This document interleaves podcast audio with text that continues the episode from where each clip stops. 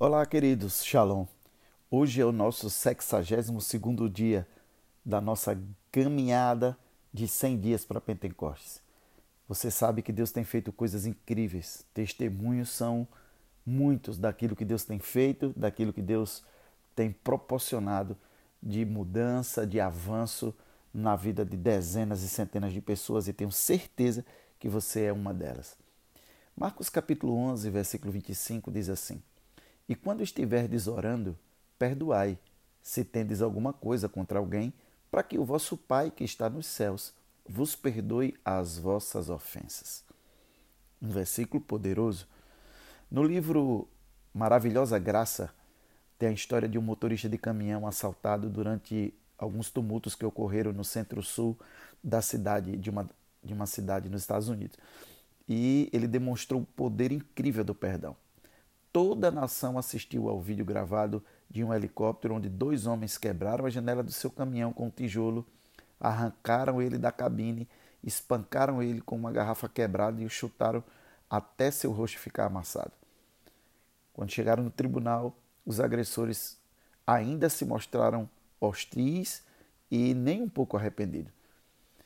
E esse motorista, com o rosto ainda deformado, aproximou-se das mães dos dois acusados abraçou as duas e lhes disse que os perdoava.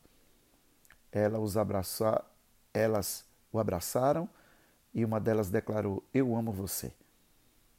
O perdão é celestial, querido. Perdoar é um ato de poder e não de fraqueza, porque Deus, que tem todo o poder, perdoa. Deus, que não precisava da gente, nos criou, depois viu-se traído pela humanidade, sabia disso antes de nos criar, porque o Cordeiro foi morto antes da fundação do mundo, mas esse Pai poderoso nos perdoa. Todas as vezes que nós falhamos e pedimos perdão, Ele está ali a nos perdoar. Há um provérbio alemão que diz: se Deus não, tiver, não estivesse disposto a perdoar os pecados, os céus estariam vazios o perdão, a misericórdia e a graça são atributos eternos. E quando nós operamos nele, nesses atributos aqui na nossa vida, nós estamos trabalhando a nossa eternidade. Eles permanecerão para sempre. Já a mágoa, a ofensa, é carnal.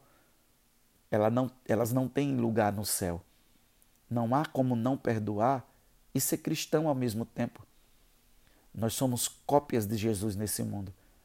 Como não é possível perdoar se Jesus vive em nós e através de nós? São duas coisas incompatíveis. Se perdoardes aos homens as suas ofensas, também vosso Pai Celestial vos perdoará. Perdão é o perfume da violeta no alcançar que a esmaga. Essa é uma chave de Charles Wallace, quando ele se refere ao perdão. Fica sempre um pouco de perfume nas mãos que oferecem rosas. Essa é uma outra fase de Eide Bejar. Temos um convite do Senhor a perdoar. Perdoar é um ato de graça, porque de graça nós recebemos e de graça nós damos. Nós não temos que fazer nada para sermos perdoados pelo Senhor. Apenas temos que confessar o nosso pecado. Mas ainda esse passo não é cobrado, não pode ser cobrado das pessoas que nos magoaram, nos machucaram ou nos ofenderam. Precisamos ser livres. Perdoar é um ato de liberdade, perdoar é um ato de poder. Perdoar é um ato que reflete o caráter de Cristo em nós o grande líder da África do Sul, Nelson Mandela, disse que guardar mágoa ou não perdoar é como tomar veneno e esperar que o outro morra.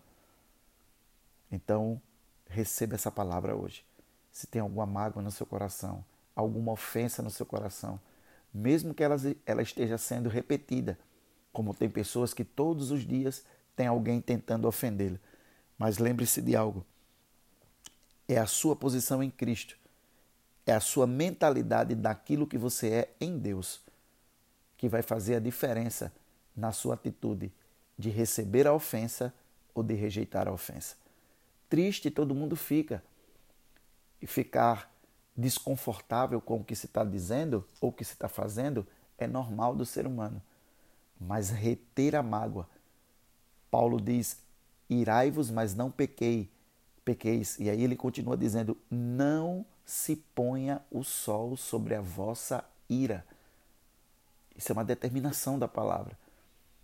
Hoje eu quero orar por você que está nesse desafio, nessa condição de estar sendo desprezado, magoado, humilhado e está retendo a ofensa e a mágoa.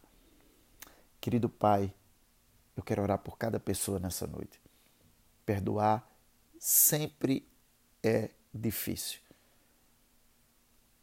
A doutrina do perdão sempre é um desafio, mas a graça do Senhor nos basta. E o Senhor nos perdoou. A tua palavra diz que o Senhor nos amou quando ainda éramos pecadores. Isso é um atributo teu. E se tu habitas em nós, esse atributo está em nós, à nossa disposição para ser usado a partir do nosso espírito, tomando conta de todo o nosso sistema e produzindo atitudes de reino.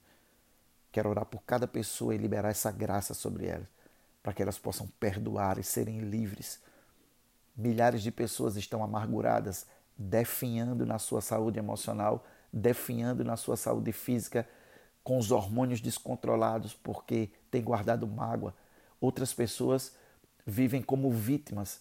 A todas as pessoas que encontram estão falando sobre as suas mágoas, as suas mágoas, o sofrimento que têm passado, porque elas carregam as afrontas como se fosse algo importante para a vida delas. Fala com um, fala com outro, fala com outro, fala com outro e sai disseminando essas coisas como se isso fosse importante. A ofensa é algo que destrói o ser humano. Se você quer viver, você precisa liberar perdão.